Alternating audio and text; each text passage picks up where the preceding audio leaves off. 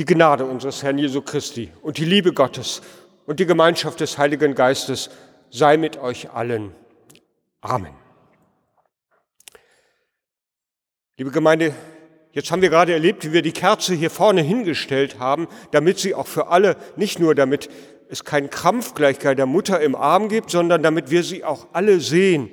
So wie hier vorne vor dem Altar unsere neue Osterkerze brennt, die wir in der Osternacht entzündet haben. Ja, zu Ostern, da geht es um das Leuchten des Lichtes des Lebens, des Lebenslichtes. Nach den dunklen Tagen der Passionszeit, in der wir als Christen die Leidensgeschichte Jesu bedacht haben und darin hier und da auch immer wieder die Leidensgeschichten in der Welt und bei uns selbst wiederentdeckt haben, da ist nun Ostern geworden. Damals in Jerusalem, drei Tage nachdem der große Stein vor das Grab Jesu gerollt wurde, und mancher hoffte, dass es nun endlich vorbei ist mit diesem nervigen Aufrührer Jesus von Nazareth, der von einer Welt erzählte und sie vorlebte, in der es ganz anders zugehen soll als in der Welt, die die Menschen damals erlebten und wir auch heute immer noch. Eine Welt, in der Gottes Liebe und sein lebensbeserendes Handeln das Maß der Dinge ist. Nein, dies kann man nicht in ein Grab einschließen. Mag der Stein auch noch so groß sein, der davor gerollt wird. Das ist die Botschaft von Ostern. Am Ostermorgen leuchtet es ganz neu auf. Zu Ostern geht es um das Leuchten des Lebenslichtes. Zu Osternacht Wer von Ihnen da war, hat es eindrücklich wieder miterlebt. Zur Osternacht oder in der Osternacht haben wir das hier in der dunklen Kirche ganz feierlich auch für uns entzündet. Und jetzt wird es in der ganzen Osterzeit hier vorne uns an jedem Sonntag immer wieder dran erinnern. Und in der Osternacht, da haben wir im Anschluss daran unsere ganz kleinen Osterkerzen angezündet. Jeder hatte eine kleine in der Hand. Wir haben sie daran entzündet und haben sie dann so wie ein Lichtermeer ausbreiten lassen. Und hinterher haben viele diese Kerze mit nach Hause genommen, damit dieses Licht uns auch zu Hause begleitet. Und heute Morgen, liebe Gemeinde, da geht es um die Fortsetzung. Wir haben es in meiner Begrüßung gehört, Markus er berichtet davon, wie der Engel am Grab sagt, nun geht mal hin in die Welt und erzählt bitte davon weiter. Es geht um das Erzählen vom Leuchten des Lebenslichtes zwischen den Menschen. Es ist wahrscheinlich oder es ist so etwa wie in dem Evangelium, wo einer der beiden Jünger auf einmal das Gefühl hat, als brenne sein Herz. Es, ver es verbrennt natürlich nicht, aber wahrscheinlich ist gemeint, es leuchtet warm und schlägt in dem Moment viel, viel stärker. Und so wie in der Geschichte, die ich Ihnen erzählen möchte an dieser Stelle. Es ist die Geschichte einer Mutter mit Kind. Die Norwegerin Ongvild Rischoy hat sie 2016 in ihrem Buch Winternovellen aufgeschrieben.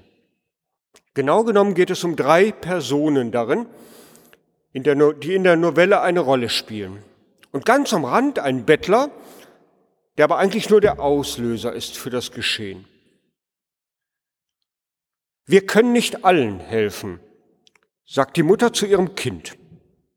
Einem Bettler waren sie zuvor begegnet und das Kind hatte selber immer wieder im eigenen Leben erlebt, wie Mutter selbstverständlich immer geholfen hatte wenn es nötig war.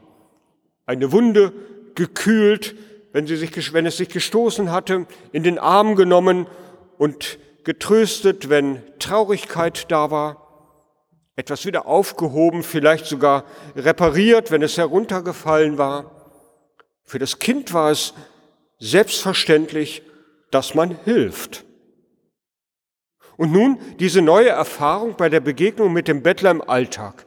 Wir können nicht allen Menschen helfen, sagt die Mutter zu dem Kind. Und dann hilft sie doch.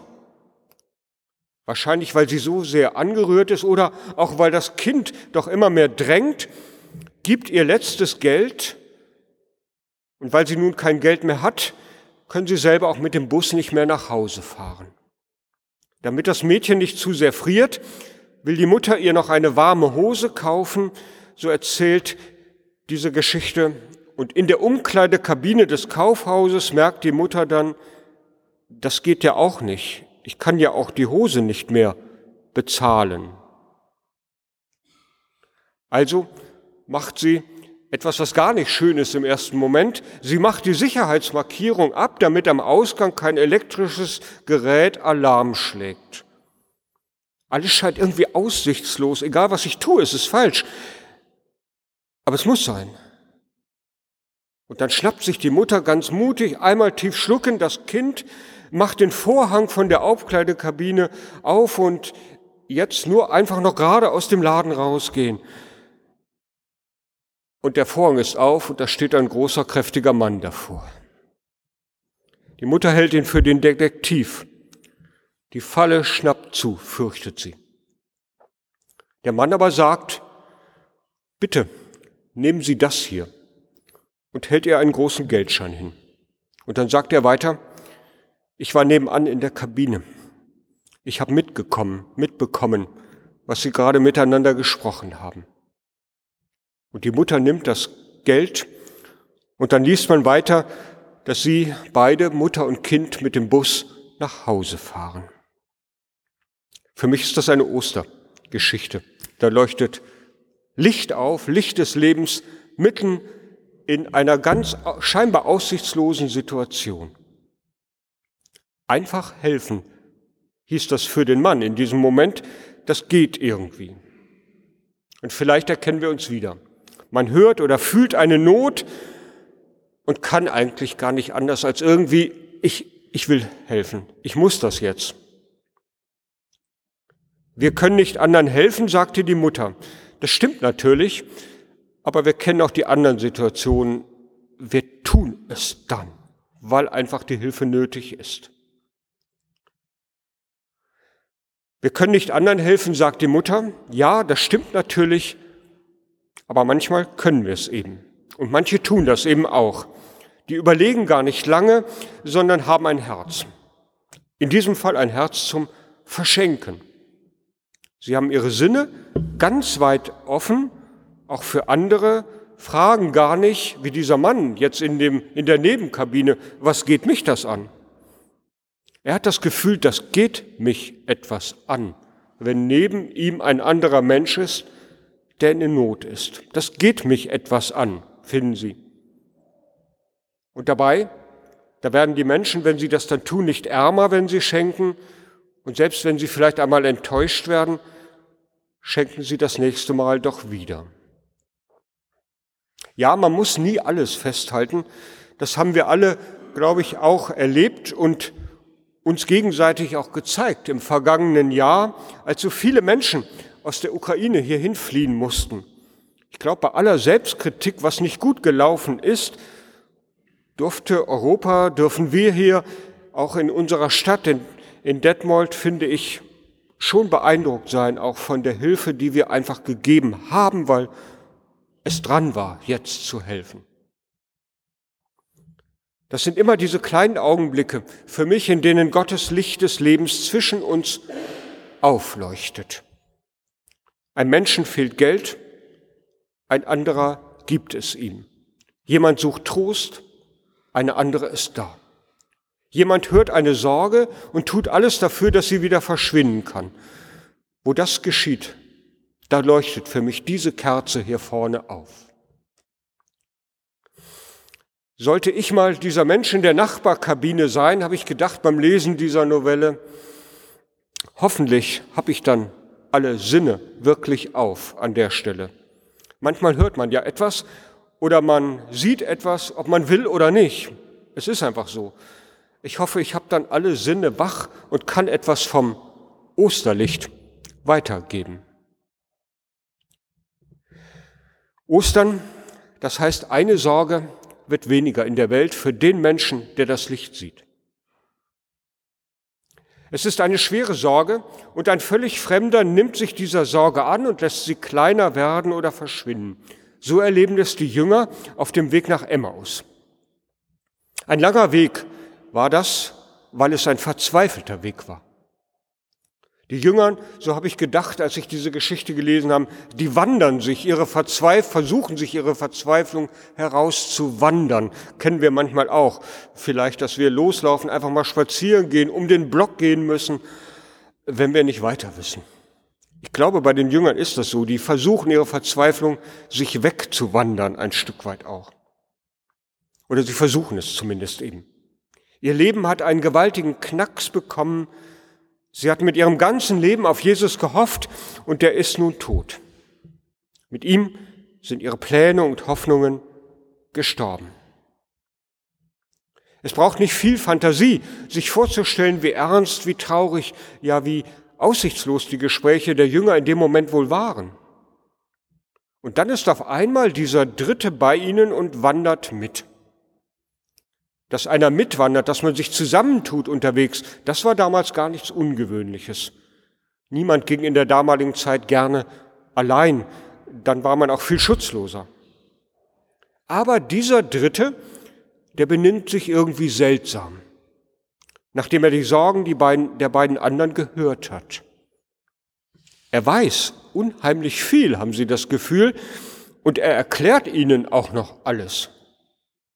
Es scheint das so, er scheint das so einfühlungsvoll zu machen, dass sie ihn auf keinen Fall gehen lassen wollen, als sie schließlich in Emmaus ankommen und irgendwo einkehren, wo sie zu Abend essen wollen.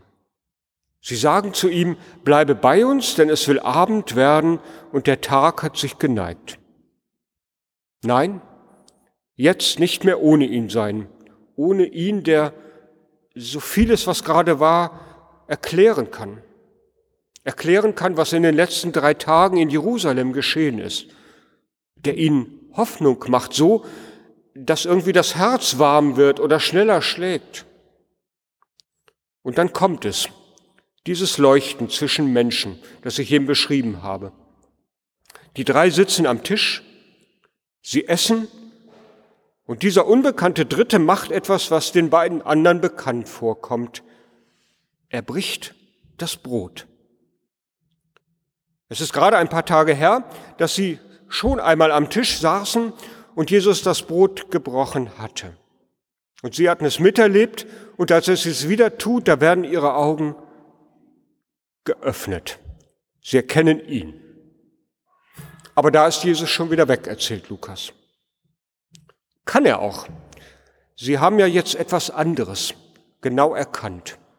Nämlich da, wo Menschen in Gottes Namen miteinander Brot brechen, da ist er selber da.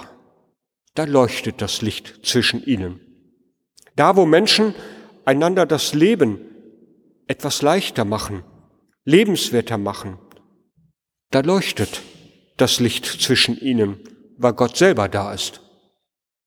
Wo ich mich um andere in dem Maße kümmere, indem ich mich um mich selber kümmere, leuchtet es zwischen dem anderen und mir.